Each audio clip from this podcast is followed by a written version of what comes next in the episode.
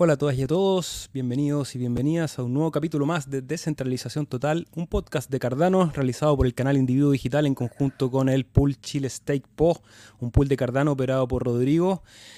En un día, a mí en general me, gusta partir con mucho ánimo, con, mucha energía, sobre todo el día viernes, en que uno viene con una semana laboral y, y, viene un fin de semana donde uno cambia un poco el foco y empieza a preocuparse de otras cosas, ya sea descanso o tareas que uno de repente tiene pendientes pero lo conversábamos un poco antes de partir la transmisión. Eh, tenemos un poco la responsabilidad por el hecho de voluntariamente haber construido un espacio de comunicación y de divulgación, educación y conversación y que las personas que nos escuchan un poco también eh, están siempre al tanto de lo que está pasando en el escenario geopolítico. Estamos consternados, yo creo que eh, nadie puede sacar cuentas alegres de lo que está sucediendo a nivel mundial, más allá de lo que ocurra con los mercados, con los intereses personales de cada uno, pero sin querer ahondar demasiado en el tema porque no es nuestra competencia primero, eh, sí declarar abiertamente nuestro rechazo absoluto a cualquier eh, manifestación de, de violencia para resolver conflictos y sobre todo del autoritarismo, que es un poco una de las de las cosas a las cuales le estamos haciendo frente o a las cuales por lo menos les estamos poniendo un poco la tarea difícil, construyendo, que es nuestra labor, lo que nosotros hemos querido siempre transmitir en este espacio de conversación, que es construir, construir para desarrollar nuevos sistemas, nuevas maneras de relacionarse y, hoy día vamos a ver una de ellas, así que solamente quería partir con esa muy, muy pequeña reflexión, Rodrigo, y bueno, saludarte y preguntarte cómo estás tú. Eh, gracias, amigo. Un día, un día viernes y a pesar de que el cuerpo de todos lo sabe, hay cosas que son más importantes. Eh, quieran a su familia, sean cariñosos, eh, cuidadosos de lo que tenemos, que lo que realmente vale. Y, hoy día bien contento por tener un episodio donde podemos contemplar una manera en la que se ejecutan las nuevas maneras de organizarse. Cómo la civilización planea te muteaste, ahí sí. Perdón, ¿cómo la civilización planea el cambio? Dame un segundito. Vale. Sí, ahí mientras Rodrigo resuelve sus temas hogareños, eh, saludar primero a quienes se van conectando a través del chat y nos van dejando preguntas y, buena onda. Desde ya les agradecemos, nos pueden regalar un like, un fueguito, un corazón, depende de dónde estén viendo este material, para poder darle la mayor difusión posible. Saludamos a Kutsi Panda de Álvaro, que está a la espera ahí, dice que no se va a poder conectar, pero va a estar en diferido. Todos aquellos que vean este material en diferido, desde ya les agradecemos que nos dejen un comentario ahí o preguntas y podemos seguir comunicándonos a través del chat. Saludos a Xavi. Eh, buena entrevista, la primera DAO NFT de Cardano nos dice. Eh, y nos pregunta por Copias. Si nos queda tiempo al final de la conversación, vamos a responder algunas preguntas. Saludos a My Life Food, a Fran Villalba, a Felca Barrera, a Rubén MMA123. Un gran saludo a todos. Espero que este capítulo sea entretenido por ustedes, que aprendamos. Y, fue un poco sincrónico, como muchas de las cosas que ocurren a veces. Estábamos conversando brevemente antes de partir esta transmisión con el invitado del día de hoy y, qué manera más eh, consecuente de enfrentar a la dificultad que nos enfrentamos a nivel mundial, que es desde, nuestra, desde nuestro nicho, desde nuestra localidad y cómo se construye algo que puede ir revirtiendo este tipo de situaciones. Obviamente que no lo vamos a resolver de aquí a mañana, pero parte de esa construcción para tener ese mundo mejor que queremos, que aspiramos y que ojalá que en algún momento civilizatorio de este camino evolutivo que tenemos como seres humanos nos dejemos de este tipo de acciones y podamos resolverlas a través de la tecnología, a través del diálogo, a través de una nueva manera de construir. Es que hoy día vamos a estar conversando sobre las DAO y todo lo que se puede hacer a través de ella, Rodrigo. Así que saludo rápidamente a Mabel, a Fabián también que se van conectando. Pura paz nos dice Manuel Collao. Y bueno, vamos ya directamente a la conversación de hoy, Rodri. Te devuelvo el micrófono para que nos presentes al invitado que tenemos. Ya, si no me equivoco, la traducción de DAO al castellano sería Organización Autónoma Descentralizada.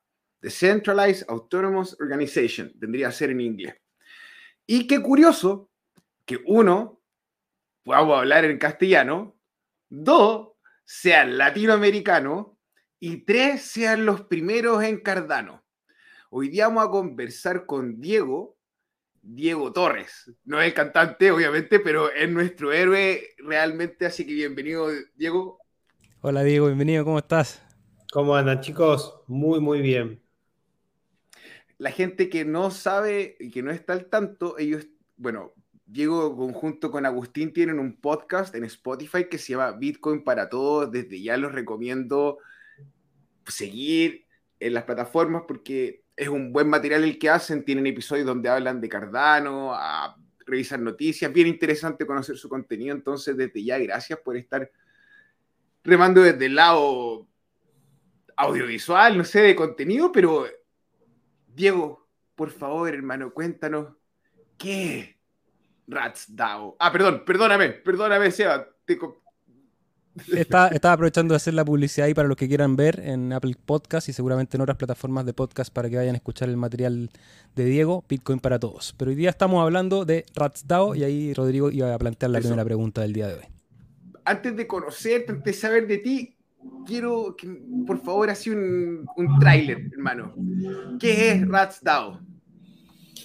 Bueno, a ver, lo primero que Rats DAO es una construcción comunitaria, porque de hecho eh, fue una idea propuesta por uno de los oyentes de Bitcoin para Todos. Ustedes recién, y, agradezco que está, hacen la, difusión de, bueno, de un espacio, digamos, similar al de ustedes, con diferente contenido, con diferente enfoque pero con los mismos objetivos, ¿no? De educar a la gente, de facilitar el onboarding en este ecosistema tan interesante y de traer, eh, creo que, entre otras cosas, eh, educación financiera y riqueza a la zona latinoamericana y de habla hispana, ¿no? Que creo que eh, históricamente ha sido, ha estado en desventaja, ¿no?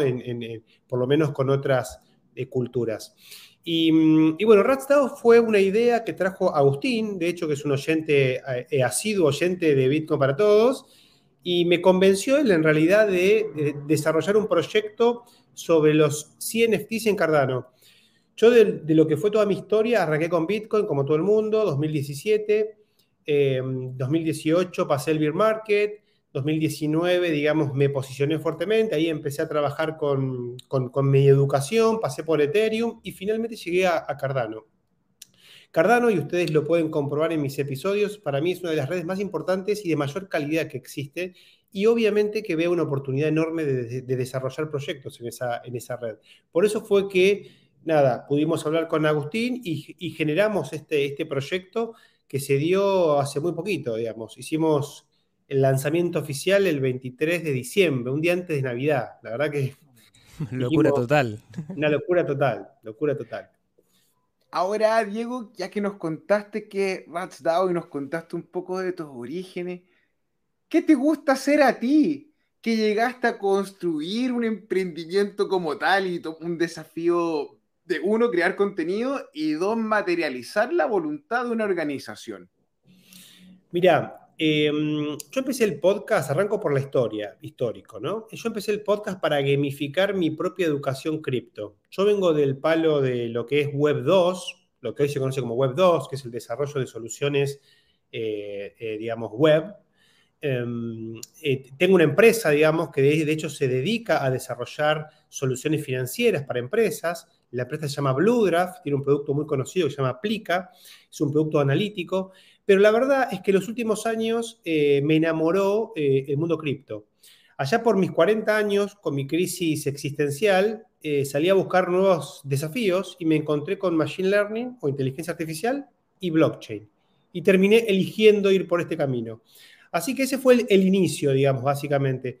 Yo soy una persona que me gustan las organizaciones, me gusta emprender, me gusta los desafíos, y así fue como me pareció súper atractivo la idea de las DAOs, que es una nueva forma de organizarnos, eh, no solamente, digamos, desde lo académico, que me parece súper atractivo, porque yo estudié económicas, estudié estrategia, como les estaba comentando antes de, comenzar el episodio. Y, bueno, nada, me enamoró el concepto de decir, tengo, hay una organización que rompe todos los estándares, que es global, que no tiene ninguna jurisdicción nacional, sino que se basa en una jurisdicción de blockchain, o sea, las naciones pasan a ser las blockchains. Y bueno, el concepto y la participación de la comunidad es lo que más me atrae de todo esto. Salir del corporativismo, del concepto del, fondeo a través de VCs, de todo lo que es como una estructura mucho más piramidal, ¿no? Que la verdad que hoy, en perspectiva, eh, me, me genera hasta rechazo a veces. Lo digo así abiertamente, ¿no? Sí, la, idea es que acá también podamos eh, cuestionar lo que está ocurriendo. Creo que lo, comenté al iniciar esta conversación. Eh, si bien no vamos a profundizar en el tema, creo que tangencialmente a través de entender qué es una DAO, cómo se construye y sobre todo cómo la miramos en el futuro, cómo, qué es lo que van a hacer las DAO, porque hoy día se están construyendo, están, me imagino, y nos puedes ahí profundizar un poco en una etapa bien experimental en que estamos viendo para qué sirven, pero también soñando en que a lo mejor estas organizaciones nos sirven para resolver algunos de los problemas que tenemos como humanidad. ¿Cómo lo ves tú? Eh, sobre todo me interesa porque lo conversamos antes de empezar, de tu experiencia, digamos, desde la estrategia, eh, desde la estrategia militar y económica, cómo se mueven estas piezas en el, rompecabezas. Sí, una de las cosas que hablamos y que a mí más me atrae del mundo descentralizado es esta nueva forma de resolver los conflictos, ¿no?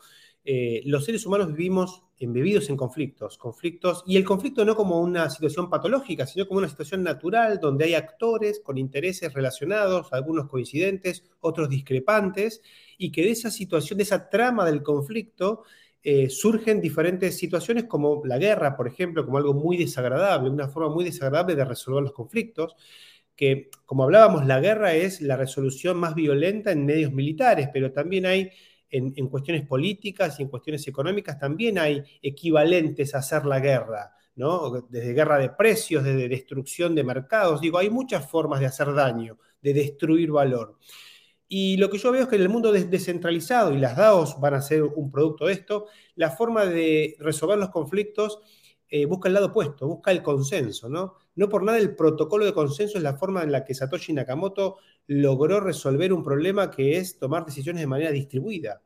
Y a partir de ese puntapié inicial se está construyendo toda una industria que busca otra forma de resolver los conflictos, que no es a partir de un proceso decisorio piramidal donde obviamente hay muchos errores, se cometen muchos errores, muchas escaladas de conflicto innecesarias, como lo que está pasando hoy en Ucrania, que es un teatro militar, es la víctima de una puja de intereses geopolítica. Y vos decís, ¿por qué tiene que pasar esto? Bueno, los estados-nación funcionan de esa manera, ¿no? Lamentablemente.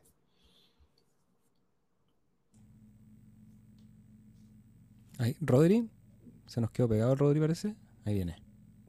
Estáis sin, sin el mute. ahí sí. Diego, y desde tu perspectiva, con tu formación y con el entendimiento y la manera en la que estás racionalizando el poder y cómo se ejerce el poder entre las personas, eh, ¿crees tú que realmente las iniciativas de las organizaciones descentralizadas más allá de convencernos a nosotros y ser un mínimo producto viable en lo que podemos demostrar que podemos hacer, viene a ser realmente un desafío al establishment? Yo estoy convencido de que las cripto, las cripto que son vistas como activos financieros, es lo que se ve, es la espuma, ¿no? Eso el valor de Bitcoin, el valor de Ethereum, el valor de Cardano, la especulación financiera que se produce. Esa parte es, si querés, o sea, a ver, yo cuando explico y hablo de, cripto siempre trato de explicar eh, por qué existe Bitcoin, por qué existe Ethereum, o perdón, Ether y por qué existe ADA. Son los tokens nativos que generan los incentivos para que estas infraestructuras descentralizadas puedan evolucionar de una manera segura, de una manera escalable. Ahora, que después se haga eh, eh, especulación financiera con eso es otro tema. Pero lo concreto es que estamos armando una infraestructura que viene a desafiar la infraestructura que tenemos hoy, una infraestructura centralizada, verticalista, diría hasta patriarcal, para llevarlo a un ámbito que no es muy conocido en el mundo de cripto, pero que es, válido. Esto es toda esta revolución eh, feminista a nivel de lo que es la política, me, refiero, ¿no? De cómo descentraliza. Y esa descentralización cambia las reglas de, juego. De hecho, el consenso es la forma de resolver los conflictos. En Bitcoin, que es la organización, desde mi punto de vista, más descentralizada que hoy existe, eh, la realidad es que está tan descentralizada que eh, no, ni siquiera cuando todos están de acuerdo es tan fácil definir que estamos todos de acuerdo, ¿no? Eh, pasó con Taproot, que fue el último upgrade del año pasado, donde había que buscar una manera de ponerse de acuerdo en cómo establecemos que estamos todos de acuerdo, o sea, era una cosa muy graciosa. Pero lo que digo con esto es, estamos cambiando la forma en la que se hacen las cosas, no es exclusivo del mundo cripto, el mundo cripto viene de una evolución que ya viene de antes, del open source, por ejemplo, contra el código cerrado. Y, las DAOs son la contracara de lo que es la sociedad anónima, o no sé cómo se llama en Chile, digamos, las, eh, las corporaciones. Sí, claro, sería una, sería una organización anónima. Una, organización anónima. En las organizaciones anónimas o corporaciones, el, el, rol del stakeholder, que es el accionista, está por encima del empleado y por encima del cliente. Digamos, y las finanzas buscan maximizar el valor de ese accionista. En las DAOs eso cambia. Y la comunidad, que está compuesta por los, los, eh, los que laburan para la DAO, los colaboradores, y los usuarios, que serían la especie de clientes, ponele que también puede haber inversores, tranquilamente, pero está mucho más equilibrado. Y la distribución de la riqueza, la forma en la que se toman las decisiones, es diametralmente opuesta a lo que sucede en las organizaciones tradicionales. Así que ahí hay para mí es todo un nuevo paradigma de organización de, de los seres humanos, ¿no? Recién comentabas que un poco era la idea de Agustín de generar este proyecto, pero ¿cómo, cómo se les ocurre? ¿Qué, ¿Por qué vamos a hacer nosotros una DAO y por qué construirla en Cardano también? ¿Cuáles son los, primeros objetivos que se pusieron cuando empezaron a crear este proyecto? Mira, yo, ahí había como dos grandes objetivos. Por un lado, hay un objetivo educativo. Digamos, yo vi en esto la oportunidad de educar a una comunidad que eh, no estaba muy vinculada con el mundo de Cardano necesariamente. Digamos. Y gracias a este proyecto, muchos de los seguidores eh, eh, empezaron a interactuar con Cardano, aprendieron a, digamos, abrir una billetera como Nami, como Yoroi, eh, aprendieron a mintear, digo, empezaron a entender, digamos, redes diferentes. La verdad que hay un aspecto educacional muy fuerte. Y por otro lado hay una cuestión de democratización del acceso, ¿no? El acceso a la información, el acceso al valor. Eh, en RatsDAO, digamos, la principal acción que llevamos adelante fue adquirir activos digitales de alto valor eh, digamos, de manera descentralizada, con un grupo de personas que aportaban un pequeño capital y entre todos logramos un protagonismo en un mercado y eh, el acceso a activos como por ejemplo un Berry, que es la máxima expresión de valor en lo que es CNFTs de Cardano, eh, y lo pudimos hacer con la colaboración de todos. O sea, creo que eso demuestra, es como un, es como un statement, como decir, mira, se puede, digamos, Luis. Hubo una DAO en Estados Unidos que compró, hizo un founding y compró eh, mm, la primera versión de la, de la, Constitución Nacional. Vos decís, bueno, ¿para qué lo hicieron? Bueno, es un state, es decir, che, mirá, podemos también mover recursos, mover cielo y tierra para que las cosas pasen, digamos. Y bueno, eso fue lo que, por lo menos a mí, me motivó a llevar adelante este proyecto. Igual, no tenía la expectativa de que pasara lo que pasó. Lo que pasó fue una locura. O sea, yo nunca me imaginaba que iba a pasar lo, que pasó, efectivamente. A ver, mira, Diego, yo de Rats Dado cuando escuché, yo me imaginé que me iba a encontrar con un anglosajón, hermano. Jamás me imaginé que me iba a encontrar hablando con un argentino, tomando mate, hermano, y hablando castellano así, y dándome una clase de relaciones, güey. O sea, un gustazo. De verdad, gracias por, por hacer lo posible. ¿Qué, ¿Cuál ha sido el feedback de la comunidad de Cardano respecto a esta iniciativa del DAO? Increíble. La verdad que yo no conocía la comunidad de Cardano como la conozco hoy, todavía la estoy conociendo, esto tiene menos de dos meses, digamos. Pero la comunidad de Cardano fue explosivo. Cuando compramos el primer Spacebad, la comunidad de, mm, de, de, digamos, que es una subcomunidad dentro de Cardano, es como que enloqueció, dijo, ¿qué está pasando acá? Digamos, hay un DAO que está comprando activos. Y ahí se empezó a acelerar el, proceso y la comunidad acompañó. Yo tengo un montón de entrevistas de, Cardano Tor, de, varios eh, de mm, cripto, ahora no me salen algunos nombres, digo, pero varias personas fuertes, influencias de la comunidad, eh, nos, han apoyado. Todavía no llegamos a Alessandro y a Hopkins, pero estamos ahí, digamos. En cualquier momento llegamos a las máximas, eh, a los máximos protagonistas de, Cardano. Sí, y para los que no, a lo mejor no, se enteran, porque tú dices, no te esperabas lo que ocurrió. Eh, ¿Cómo lo describirías? ¿Qué, fue lo que ocurrió cuando ustedes dijeron, oye, vamos a lanzar este proyecto? ¿Qué es lo que pasó en la comunidad para los que no se han enterado? Bueno, por lo pronto, digamos, el, fuimos la primer eh, DAO en hacer ciertas cuestiones, en ejecutar ciertos pasos, que para ser totalmente honesto y transparente y profesional, los, digamos, eh, queremos ser una DAO, Estamos en un proceso de ser una DAO. Sería, digamos, totalmente engañoso decir que hoy Ratsdao es una DAO. Porque no están los medios, estamos trabajando, digamos, fuertemente con la gente de ADA DAO, que es otra DAO, que, eh, que, nos está ayudando en el desarrollo de la infraestructura tecnológica para poder llevar adelante este proceso de la manera más descentralizada posible. O sea, hoy todavía hay una enorme confianza en el equipo fundador que está liderando todo esto pero la perspectiva es ser una DAO. Eso por un lado. Eh, y por otro lado, lo que nos llamó la, atención es esta combinación que tiene el mundo cripto en este contexto particular, que, hay como dos factores que multiplicados son una locura, que es el crecimiento exponencial que tienen los proyectos y la escala temporal. La escala temporal, como una semana en el mundo de las cripto puede ser eh, seis meses o un año en el mundo tradicional vos mezclas los dos efectos y pasa lo que pasó con Raptao.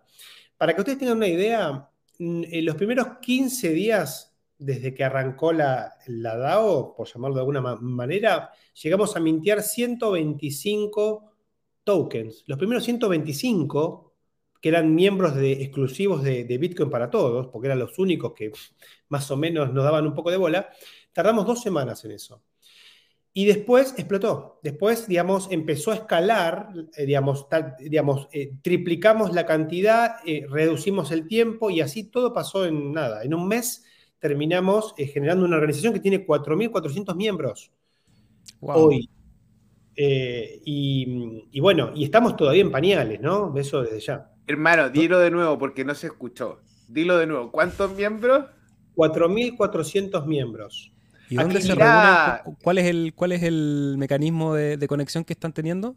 Hoy utilizamos Discord, fundamentalmente en Discord tenemos 8.500 miembros en Discord, pero hay 4.400 holders que tienen eh, los tokens de RatsDAO y eh, por un proceso de verificación eh, se presentan propuestas y se votan las propuestas de manera descentralizada, digamos. Lo único que hoy está centralizado por ahora es la ejecución de las tareas, pero la realidad es que las decisiones las toma la, DAO.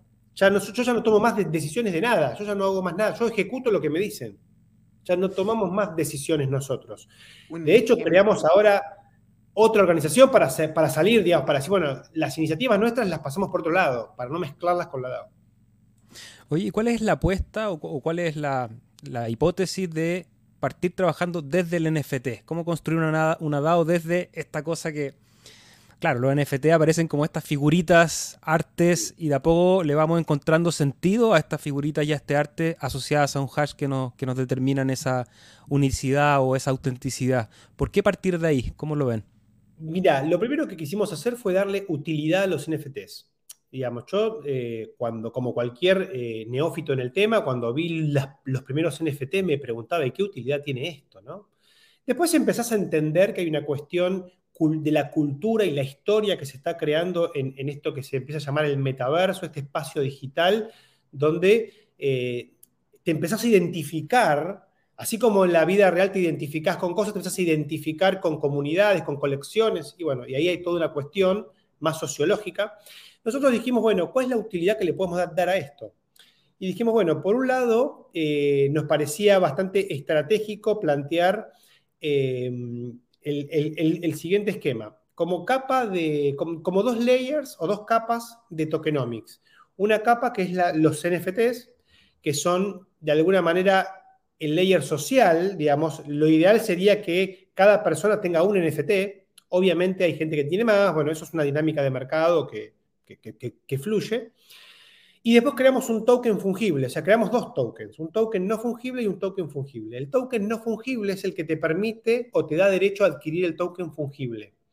Y el token fungible es el que finalmente va a representar el peso relativo de tu participación en el treasury de la DAO y en el proceso de votación de la DAO. Entonces, los NFTs sirven para recibir los airdrops. Hicimos un airdrop esta semana y vamos a hacer otro airdrop en un tiempito. Y después para hacer eh, staking, estaqueando estos NFTs y de esa manera, como reward, obteniendo RAT, que es el token fungible.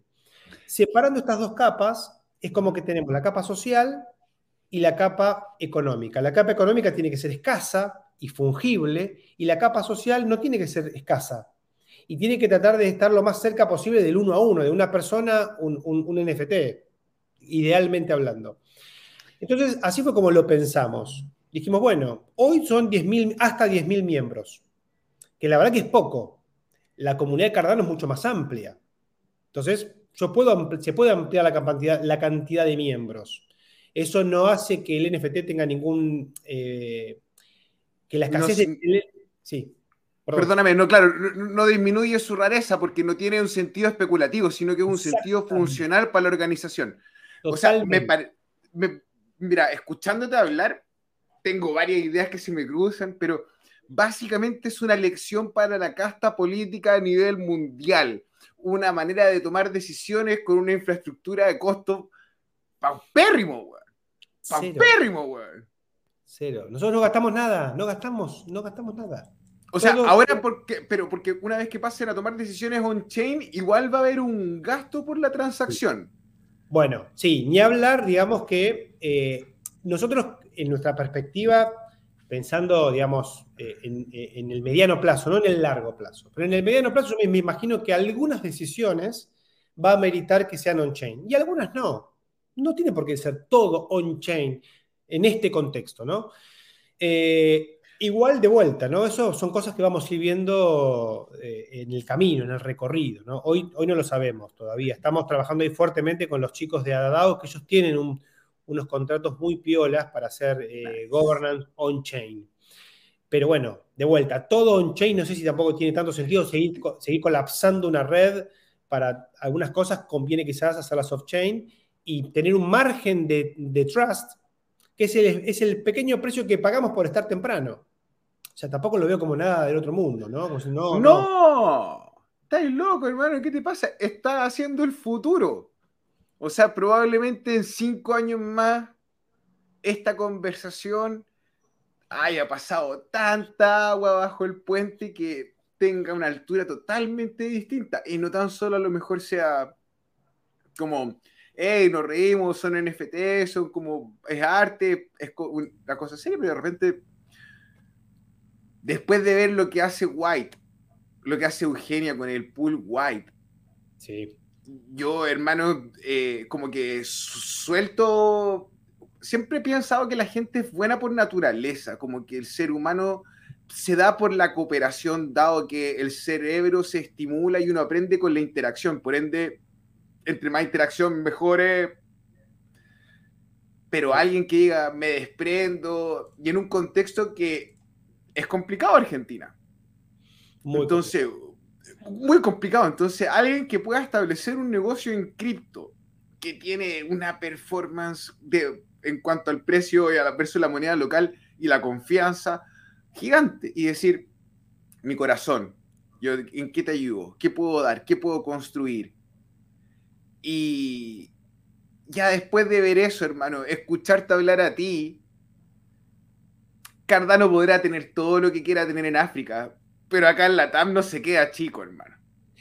No, para nada. Y de hecho me estoy empezando a enterar de un montón de gente que está en Latinoamérica trabajando con Cardano, que obviamente yo no conocía, ¿no?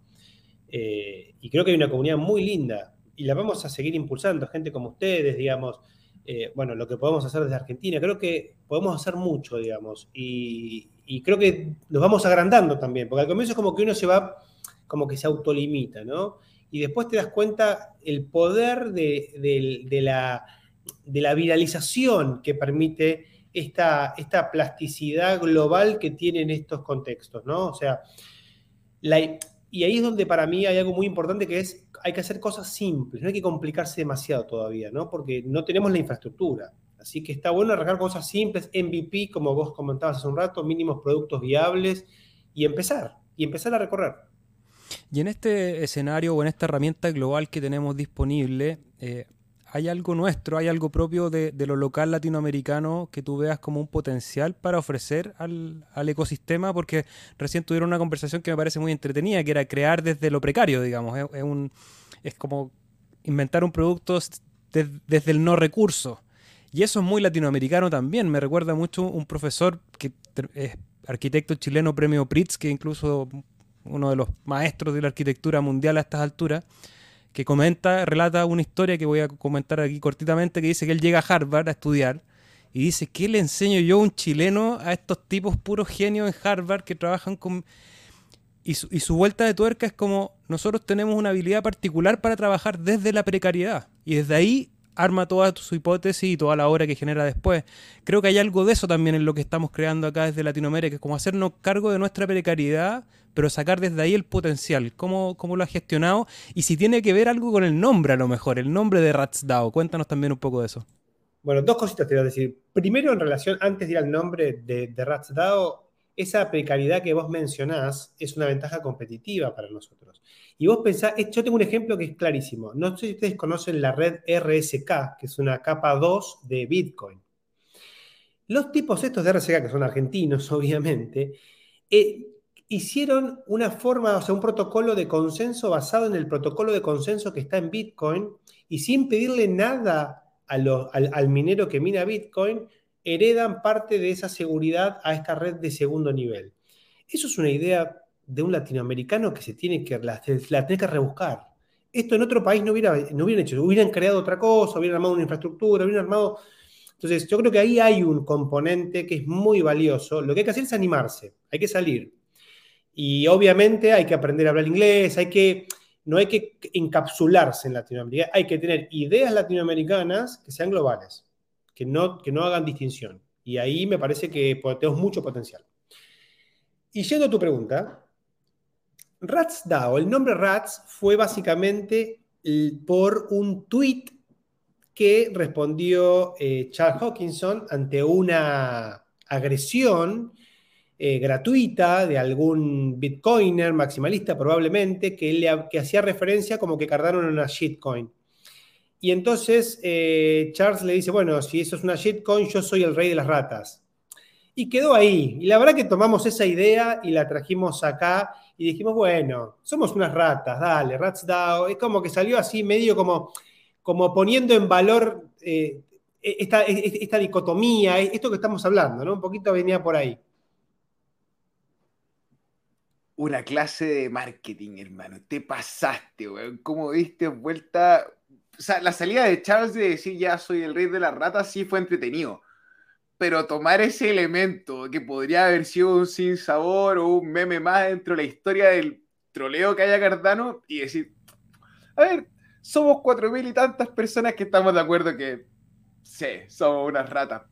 maravilloso, maravilloso. Onda, de verdad, es un orgullo eh, conocer a alguien inteligente, conocer a alguien que no tan solo me está hablando de su experiencia, de la buena onda, así, no. Hermano, a mis 40 años, plasticidad cognitiva, acabo de armar una DAO, ¿qué te pasa? O sea, tu necesidad de reinventarte ya la cumpliste, hermano, en el checklist está. Bueno, yo otra vez que te voy a contar, esto eso es algo más personal mío, ¿no? Pero eh, yo em, eh, a los 40 años, yo ahora tengo 45, con mis 40 años tuve mi crisis, ¿no? De decir, bueno, ¿qué hago, no? Y la verdad es que hoy, después de haber pasado por situaciones muy difíciles, yo digo, yo tengo 25 años, pero con la capacidad, con los recursos, con la experiencia de un flaco de 45. Pero yo miro para adelante y tengo la misma perspectiva que tenía cuando tenía 25. Y conozco amigos míos que ya se ven como en el ocaso, ¿viste? Vos decís, pero flaco, tenés todo por delante. Y yo dije, bueno, quiero cambiar. De hecho, salí de mi situación de, Web 2 y tuve que ceder un montón de cosas para, para, poder abrirme el espacio a esto nuevo. Y bueno, y estoy feliz de la vida, de estar metido. Y desde hace muy poquito soy full time crypto, hace, pero muy poquito. Eh, así que nada, para mí, yo estoy arrancando en todo esto. Felicitaciones. Déjame decirte que ese fue un arranque súper fuerte. Sí. tengo que decir igual que obviamente la fortuna siempre juega un rol muy importante. Tuvimos un timing que nos salió de casualidad. Redondo. No, hermano, no. Usted se preparó, usted estaba ahí, usted entrenó, tuvo gente con la que se encontró que también hizo su esfuerzo, pero no desmerezca el sudor que hubo de por medio, hermano, porque bueno, gracias, gracias, gracias. Tal cual. Oye, ahora Diego, una pregunta ya que estáis contando en confianza y me estás hablando tú de tu, perspectiva del cambio, si tú le pudieses dar un consejo a las generaciones futuras y le pudieses tú hablar a lo mejor así, no sé si tiene hijos, pero así como una figura como tu semilla, ¿qué les diría, hermano? A ver, yo creo que estamos, a ver, yo más que lo que les diría es lo que les preguntaría, ¿no? Porque me parece que los chicos jóvenes eh, vienen con, otro, con otra cabeza, ¿no? Me está pasando mucho que me estoy encontrando, viste que en el mundo cripto son todos nombres, eh, profile picture, y cuando vos te das con, che, el, flaco este tiene 17 años, está en el secundario y es un influencer, pero no un influencer porque sube videos divirtiéndose que no, que, no le saco el mérito. Los locos están construyendo el futuro como lo estoy intentando hacer yo y tienen 17 años. Yo lo que le digo a todo el mundo cuando hablo del mundo cripto, del mundo web 3, del mundo de los protocolos descentralizados, lo que planteo es, hay que subirse a esta ola porque es el futuro. O sea, yo veo, veo una transformación social, económica, eh, política, digamos, y la verdad que la veo con muy buenos ojos comparado con la forma de resolver, yendo al concepto de los conflictos, ¿no? la forma de resolver los conflictos tradicional. Me parece que hace una ventana, no va a ser la panacea, ¿no? Eso está claro. Todo tiene sus pros y sus contras. Me parece que es súper interesante capacitarse, estudiar. Y aparte, algo más. Yo cuando estaba en la facultad, año 97, escuchaba hablar a Peter Drucker decir la industria del conocimiento. Bueno, blockchain es la industria del conocimiento. Es todo conocimiento esto. Casi el capital juega un rol marginal. Es todo conocimiento. Y eso creo que hace que nos tengamos que capacitar, que aprender constantemente. 150 mil por ciento de acuerdo. O sea, la cantidad de horas que uno le tiene que meter a estudiar versus, ah, sí, hizo una maniobra y subió el precio. No, pero entender lo que estaba ahí haciendo, dedicarle las horas, es súper cierto. Aparte que es inevitable, es inevitable cuando uno se mete al cripto, aprende de economía, de geopolítica, de matemáticas, de, de una serie de herramientas que en el hecho de no haber tenido cripto probablemente no te hubiese generado la pulsión, porque claro, son temas que de repente son, son ásperos, a veces son difíciles, y que uno dice, oye, ¿qué me voy a poner a estudiar política internacional? ¿Qué voy a estudiar eh, composiciones económicas más complejas? Pero de repente a través del cripto es este conejo blanco que uno dice, bueno, yo quiero cripto y te obliga, y, te, obliga a estar al día y a estar viendo las noticias porque también entiende un poco, a mí me acuerdo mucho una reflexión que es que cuando uno mira el gráfico de cualquier eh, activo, sobre todo de los activos eh, globales, digamos, es como una radiografía al instante de qué es lo que está pasando. Y todos yo creo que hemos hecho el ejercicio estos días en que uno está mirando como la noticia y el gráfico y, trata de, armar una cosa en la cabeza que cada uno seguramente saca sus propias conclusiones, pero ese acto que lo estamos haciendo todos, más allá de tus conclusiones individuales, ya es una, es una tarea hecha, digamos, que estamos todos aprendiendo y haciéndonos un poco responsables, porque hoy día pensábamos, estábamos en esta situación súper crítica y, qué es lo que hacemos nosotros desde nuestro rincón, desde nuestro computador, dos pantallas, qué puedo hacer. Y de alguna manera aquí en esta conversación estamos visualizando qué hacer y ahí te devuelvo un poco la pelota, Diego, para que nos cuentes cómo escalamos esto, cómo nos imaginamos una DAO en 10 años, en 20 años, eh, vamos a reemplazar los estados-nación los estados-nación a lo mejor van a ser entidades un poco más descentralizadas de lo que son hoy. ¿Cómo te lo imaginas tú? Bueno, sí, eh, claramente veo muchas herramientas nuevas que, resuelven los problemas de diferentes maneras. Un ejemplo típico es el ejemplo de los bienes comunes, ¿no? los bienes públicos, cómo se financian los bienes públicos. Y nosotros sabemos, entendemos que los bienes públicos se financian de dos maneras, o con impuestos o se financia con alguna concesión y regulación de alguna organización que lleva adelante cierto servicio. En, el mundo de, los que es, digamos, las DAOs o el mundo de los protocolos descentralizados, está este concepto medio sui generis todavía que es esto, los tokenomics, o la ingeniería en, en, en tokenización de los incentivos, ¿no? Entonces vos lográs crear incentivos que resuelven el famoso problema de los bienes comunes donde tenés siempre el free rider, eh, digamos, tenés un montón de problemáticas de microeconomía que justifican la imposición de impuestos o justifican eh, la, regulación y la concesión de servicios, los monopolios, digamos, eh, regulados, etc. Ahí creo que hay una punta muy interesante. Hay un concepto que, se llama bonding curve o, curva de enlace, para traducirlo al español, que es una herramienta que se usa justamente para generar los incentivos para financiar proyectos de manera descentralizada. Y yo cuando estudiaba ese tema, que es un tema complejo, como decís vos, me incentivó a estudiar matemática, a estudiar un montón de cosas que ni me acordaba, de, geometría, porque tenés que ver cómo es la curva, bueno, un montón de cosas.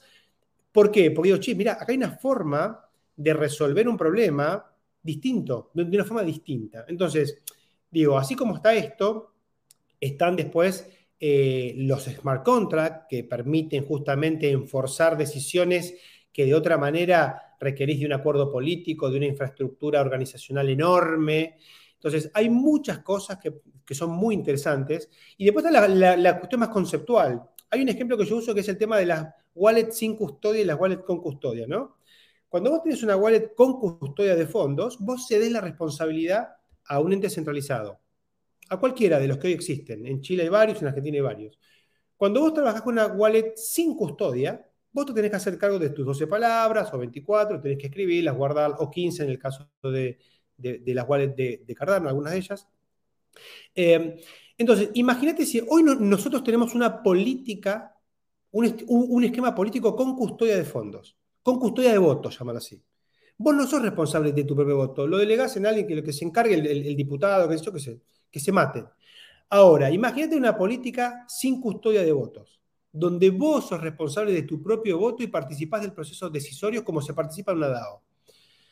Bueno, eh, me parece que ahí hay mucho potencial. Obviamente, no sé qué va a pasar, estamos muy early, pero para mí hay muchas cosas súper interesantes. O sea, la democracia líquida viene a revolucionar el cómo las políticas del Estado, o sea, del gobierno, podrían perfectamente pasar a ser políticas de Estado y no tener que estar cambiando cada seis o cuatro años y ver cómo se pierde en el tiempo, sino que ser un trabajo constante. Un poco leyendo en los comentarios había alguien que escribía que estaba bien perdido. Voy a tratar de hacer un resumen de la conversación así muy simple. El mundo es muy difícil de que nos en el mundo es muy difícil que nos pongamos de acuerdo. Hasta el día de hoy las estructuras sociales, el cómo se manejan las decisiones es de forma bien asimétrica son relaciones donde nosotros le damos y cedemos el poder a una institución o a un grupo de personas, ya sea de forma democrática o autoritaria, para que tomen decisiones por nosotros. Hemos visto en la historia de la civilización una y otra vez, y nunca aprende, es como cuando vuelve con la tóxica, eh, ¿Algo la centralización... No, no, no, no, no, no, no, no, no, no, no, no. Uno, la centralización nos ha hecho una mala pasada ya sea, por ejemplo, en el Coliseo Romano, ya sea en Latinoamérica en alguno de los gobiernos, ya sea en la iglesia, ya sea en distintas partes de la civilización ha provocado un problema.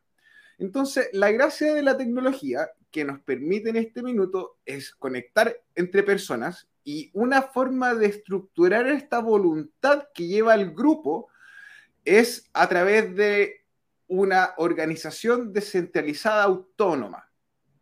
Ahora, es un poquito abstracto de, poder pensar, pero piensa en una cooperativa o en una junta de vecinos que la única manera de participar es poniendo una cuota o comprando un pedazo de acceso a un share, una porción. Ahora, cuando tú eres parte de esto, tienes tú la función o el poder o el derecho de votar y tomar decisiones sobre esta organización. Entonces, como estaba bien Diego explicando, vamos a ver un ejemplo bien, bien pequeño. Cuando uno está en el colegio y dice vamos a hacer un trabajo en grupo, hay gente que no trabaja, hay gente que hace todo el trabajo, hay gente que trabaja un poquito y hay gente que puede tener mucho potencial, pero hay que chicotearla.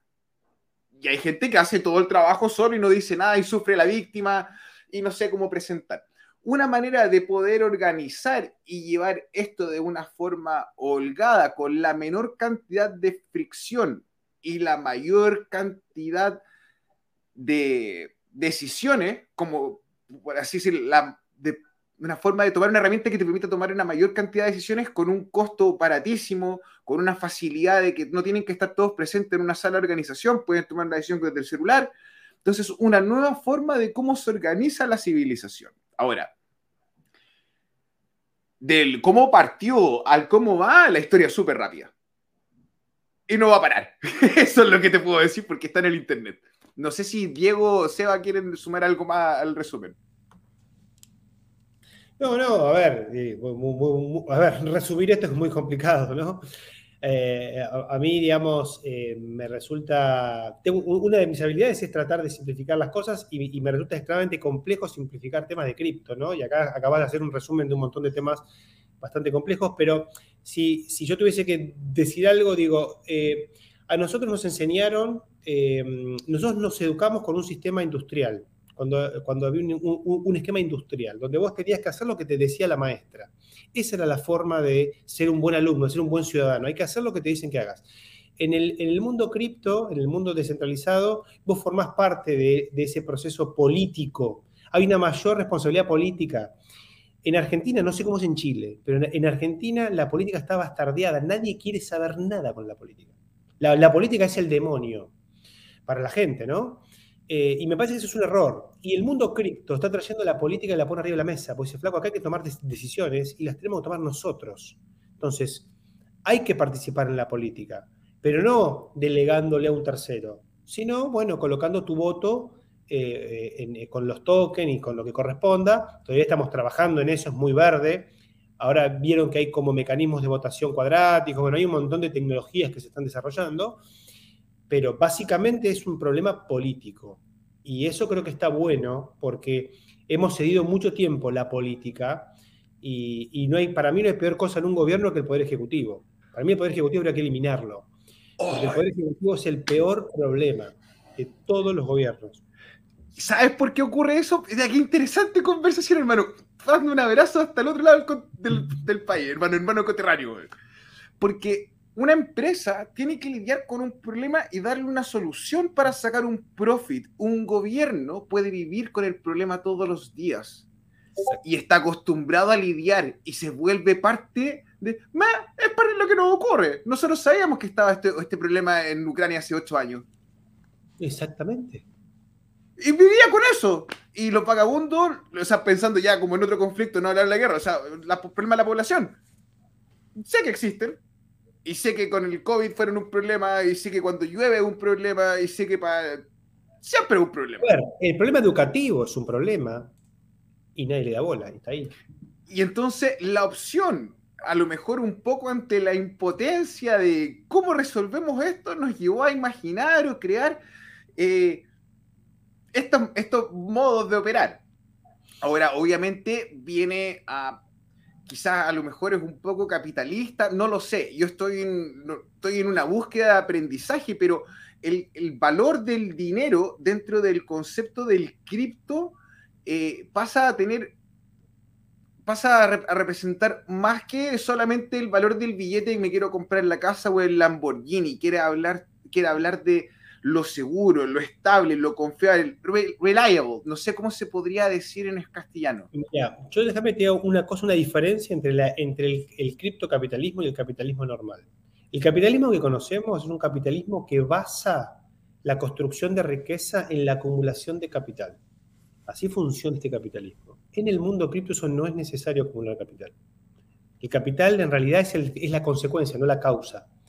La causa es el conocimiento, es la comunidad. Entonces, para mí ahí hay un cambio de paradigma, aunque sea capitalista, en el sentido, yo no soy un experto en economía, o sea que no sabría, digamos, aunque haya una transacción de valor, porque de hecho es la, Internet del valor, como dice Andreas Antonopoulos, pero no necesitas acumular. Y eso creo que ya es un cambio importante. Y ahí hay dos cosas. Una que es la inversión del construir desde abajo hacia arriba, que creo que es lo primero que tiene que empezar a ocurrir, de cambiar esa distribución de fuerza. Y lo otro que es lo que están mencionando un poco que la distribución del valor o el valor pareciera ser como este caballo de Troya para meter las cripto, que al final van a ser lo que ah, comentaste en un, en un principio, una gran infraestructura descentralizada a la cual le vamos a, a estar empezando a dar tareas Porque hoy día estamos primero construyendo esa infraestructura que sea confiable, que tengamos los nodos, eh, que estén los servidores operando, que los servidores puedan procesar la mayor cantidad de información posible y una vez que eso ya esté resuelto, por lo menos en sus primeras capas, capa 1, capa 2, después empieza la construcción real, es como... Y, en ese sentido creo que el valor es ese caballo de Troya porque es lo que nos hace interesarnos. Hay un poco ahí de, de tomar la codicia como esta condición humana y darle la vuelta. Es como, ok, tráeme tu codicia que aquí la voy a transmutar en una cosa un poquito más eficiente, un poquito más eh, evolutiva, digamos, que no nos destruya, sino que nos permita seguir coexistiendo de manera armónica, esperemos. Seba, el sistema de incentivos. Ahí diste en el clavo, hermano, como Guillermo Tell, Robin Hood, hermano, así. el sistema de incentivos. Hermano, iba a decir otro Pinilla, iba a decir. No, no, pero Pinilla, no. Yo sé que yo sé que yo. Sebastián, vos dijiste algo interesante. Los seres humanos, nuestro cerebro funciona con un montón de sesgos cognitivos. Así funciona la cabeza, no hay con qué darle, digamos. Les recomiendo el libro de eh, Piensa rápido, piensa despacio de Daniel Kahneman, psicólogo, premio Nobel de Economía, es un genio. Tiene un libro muy bueno que es este.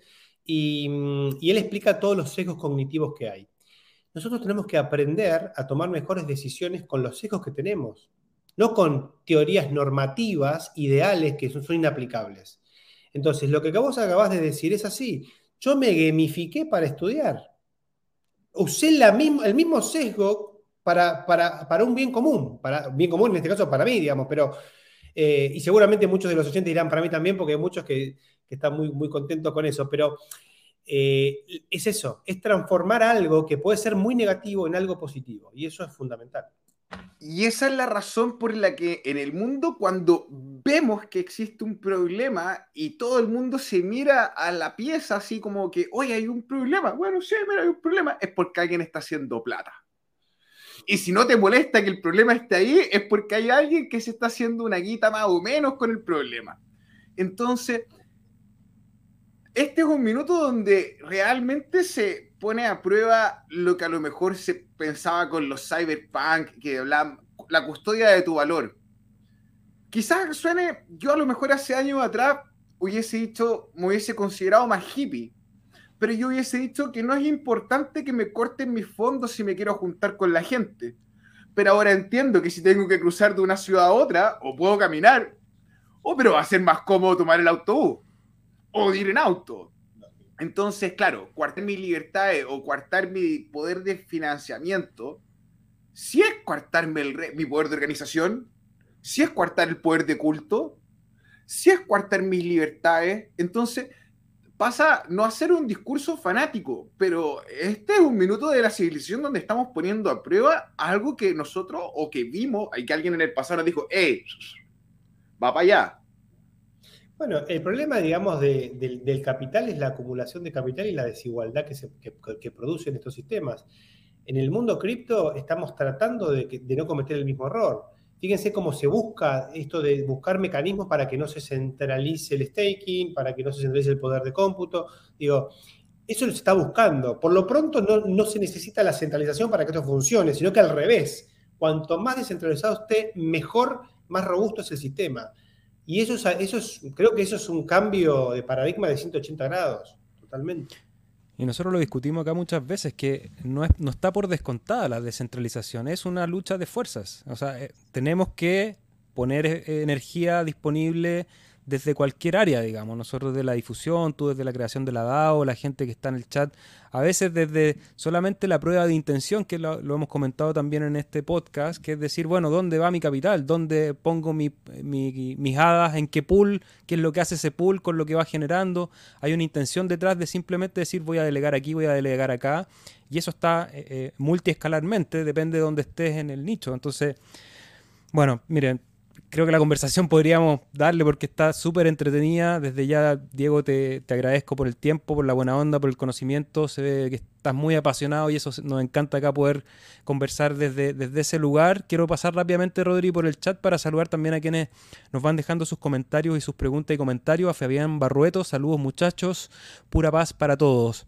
Mabel Palma, saludos. Nos pregunta por AstroSwap. Les recomiendo que se conecten el día martes. Vamos a estar respondiendo preguntas ahí de ya de cosas eh, aledañas. Hoy día nos vamos a dedicar al tema de las DAO y principalmente al proyecto de Diego que es Rats DAO.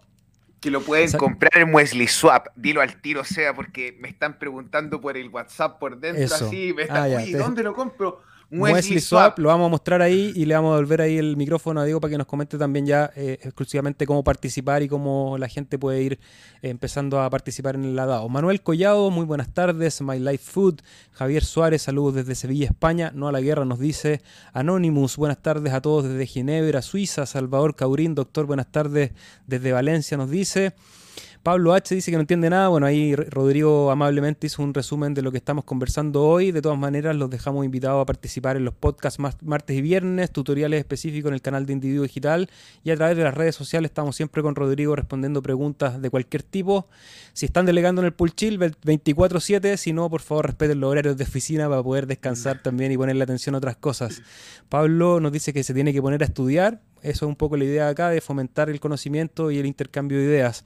Anónimo nos comparte de hecho una idea, dice, deberíamos crear una moneda estable con el valor coin de 1, inmutable. O sea, nunca me cambia su valor independiente del valor de ADA. Su nombre sería, por ejemplo, STADA, basada en Cardano. Hay una idea... amor de respaldo. ¿Con qué respaldamos esa moneda para que se mantenga en uno? Con el corazón de todos. Nélida sea, buenas noches. Apoyo los comentarios que dice Diego. También soy nueva en el mundo de las criptomonedas. Hay mucho para aprender, pero vale la pena. Nunca es tarde para seguir aprendiendo. Muchas gracias, Nélida. Bienvenida a este espacio. Saludos a Patricia Ganley y a Felipe Riot, que nos deja también saludos para el Cardumen y todos los que participan. A Xavi, el futuro es el intercambio de valor. Andrés León, bienvenido ahí, maestro Andrés.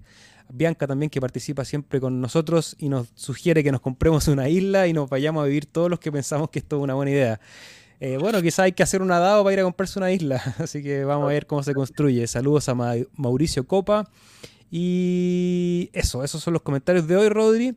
Y Diego, cuéntanos cómo participamos en RatsDAO, qué es lo que se viene para los, los próximos meses y los que quieren a lo mejor adquirir el token, cómo pueden hacerlo. Bueno, recordemos que hay dos tokens el, token fungible, que es el que les va a permitir recibir los airdrops futuros y participar del staking para obtener los RAT. Eso los pueden comprar en, CNFT eh, o en, JPEG eh, Store. Y si no, pueden ir directamente a Wesley Swap o a Sunday Swap y adquirir el token fungible. En ambas eh, plataformas está el token, así que lo pueden comprar en cualquiera de los dos. Y, y, para participar, después tienen que, una vez que tienen el token, eh, por ahora solamente con el no fungible, por ahora es el no fungible, pueden utilizar ese token para participar eh, de la DAO, certificándolo en Discord y participando del proceso decisorio, que todos los días hay un montón de propuestas y decisiones que se van tomando. Así que se pueden, bueno, se pueden sumar al Discord sin tener ningún token desde ya. O sea, no, no es necesario adquirir el token para participar, por lo menos para participar de, la discusión, ¿no? ¿no? van a poder votar, obviamente, pero sí van a poder eh, comentar lo que les parezca. Y bueno, ahí estamos. Este token tiene una semana, poquitos días, así que nada, vamos a ver cómo, cómo evoluciona todo. 100 millones de rats. Nunca son suficientes ratas. Gente en su casa, 100 millones es un número poquito. Nosotros no especulamos, pero déjame decirte algo para vos que estás en tu casa y decir, es que Cardano tiene 45 millones de hadas, son muchas. 45 mil millones. Para ti, dentro, perdón, 45 mil millones, disculpa. Pero tú, para ti, están los proyectos dentro del ecosistema de Cardano para que le puedas sacar el máximo provecho a tus fondos. Eso nomás. Hermano, yo voy para allá.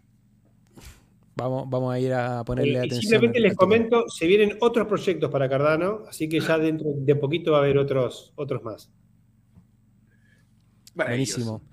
Guille Raula nos dice un orgullo de ser argentino y sudamericano. Crecemos generando anticuerpos a los problemas. Eh, lo que no te mata te hace más fuerte. Y Xavi tiene una pregunta. Dice, ¿quién tiene las semillas de la wallet tan preciada? Faltaría una innovación para semillas de wallets descentralizadas. Bueno, en eso estamos trabajando con la gente de Adadao, que está terminando de implementar una wallet para tener los NFTs en una wallet multifirma. Ellos tienen una, pero tienen que adaptarla para ciertas necesidades nuestras, así que estamos trabajando en eso para lo antes posible tener por lo menos los NFTs en una wallet que esté administrada por la misma comunidad. Estamos cerquita de eso. Es lo primero que queremos hacer para también restar responsabilidad, ¿no? Porque también es una responsabilidad muy grande.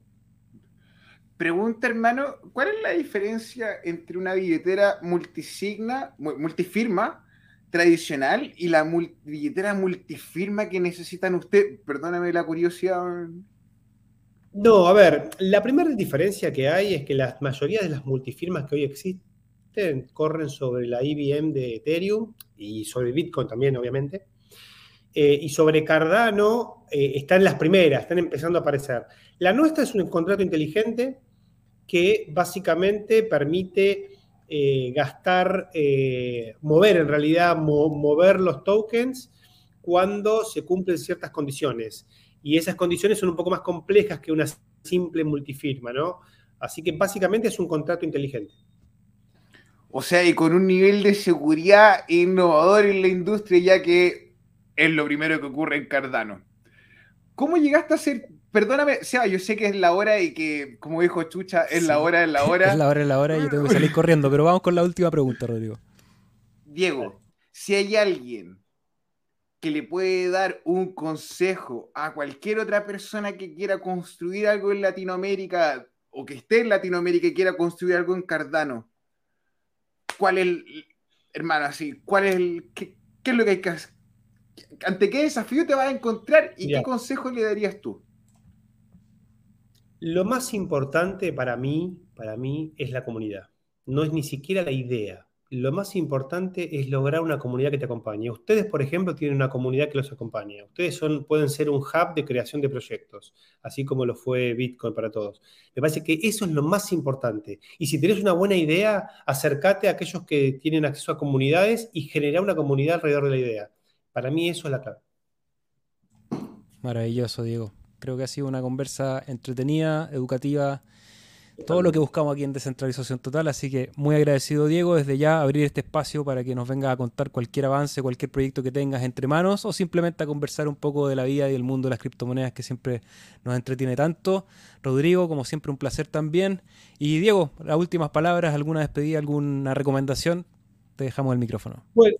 Eh, simplemente me parece que Latinoamérica está en un momento de unión, hay que unirse, es, siempre hay picar picas, entre países, todo eso me parece una tontería, tenemos que todos tirar para el mismo lado y, nada, como tenemos que reposicionar a la Latinoamérica y que deje de ser, digamos, el patio trasero de, de otras potencias, generar nuestras propias categorías, como dice Rita Segato, una antropóloga argentina que tiene unos conceptos muy interesantes. Y bueno, nada, eso, ser protagonistas, animarnos, salir a la cancha, que podemos eh, lograr cosas los latinoamericanos. Está muteado, Seba. Sí, de hecho te está dando la pasada, decía Rodri. Ah, bueno, lo único que puede, Sensei, Diego, qué respuesta más elegante, más simple, gracias por estar acá. Es compleja, pero lo dijiste así, la comunidad y eso no tiene precio. Gracias, hermano. De verdad, eh, gente en su casa, si le gustó la conversación que tiene Diego y le gusta su voz, puede ponerla en el podcast Bitcoin para todo antes de acostarse a dormir y que Diego les cuente cosas. Pueden buscarlo en Spotify, muy amable, muy entretenido. Gracias, hermano, y nos vemos. Un abrazo gigante. Nos vemos. Un abrazo a ustedes y gracias por la invitación. Chao, chao. Oh, Gracias a ti. Despedimos a Diego y nosotros rapidito, Rodrigo, vamos a despedirnos porque tengo que, viajar. Saludos a la mesa de tres patas que dice ahí, genial y enriquecedora conversa. Anónimos, saludos, Canto Nahual, Guille Raula y a todos los que siempre nos acompañan. Desde ya agradecerles nuevamente su like, su fueguito, su corazón para que este material siga viajando por la red. Queremos paz, eh, rechazamos la autoridad y el autoritarismo. Eh, cuídense y desde el rincón que estén tratemos de aportar un granito de arena para que este mundo sea cada vez mejor para todos. Rodrigo, muchas gracias. Nos vemos el martes. Sí, nos vemos el martes. Un abrazo, hermano. Y gente que sea cariñosa con sus familiares. Eh, si todo se va al carajo, nuestro único poder es estar juntos. Así que vamos para adelante. Eh, tal cual como hablamos la semana, el martes, antes de que empezara a bajar todo, a mí el sentido arácnido me dice que este fin de semana, weón, cinturón de seguridad igual, weón. Oye, oye Ya, el martes vamos a hablar de mercado y de otras cosas. Hoy día filosofamos un rato porque es necesario. Un gran abrazo y nos vemos en la próxima. Nos vemos.